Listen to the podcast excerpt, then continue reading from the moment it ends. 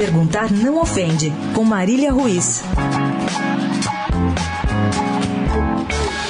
Jogadores escanteados, afastados, problemáticos não são exclusividades dos times em crise. Aqui em São Paulo, por exemplo, todos os grandes têm o seu de estimação. No Santos, o mico é o zagueiro Kleber, contratado no começo do ano para ser o xerife do time na Libertadores. Foram gastos 7 milhões e meio de reais pelo jogador de 26 anos que estava na Alemanha. E nunca, nunquinha, ele se firmou na defesa praiana segue treinando em separado e não faz parte dos planos de Levir Coupe. No São Paulo, são muitos os micos. Desde o zagueiro Lugano, que teve seu contrato renovado no meio do ano, mas segue não jogando e é o mais caro animador de vestiário da história tricolor, até Cícero, afastado por Dorival Júnior. No Palmeiras, o problema mais óbvio, há outros, é claro, é Felipe Melo, o mais difícil não é nem não relacioná-lo, mas mantê-lo longe de Cuca e convencer seus advogados a romper o acordo por bem menos dos 27 milhões devidos.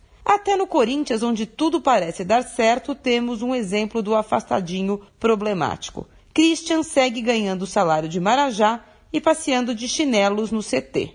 Perguntar não ofende. Os gênios que fazem os contratos e os gênios ainda mais privilegiados que tratam dos distratos ganham para isso? Mesmo? Não seria assim bacana contratar gênios, mais gênios que saibam gerir pessoas e se importem um tantinho que seja com os cofres dos clubes? Marília Ruiz perguntar não ofende para a Rádio Eldorado.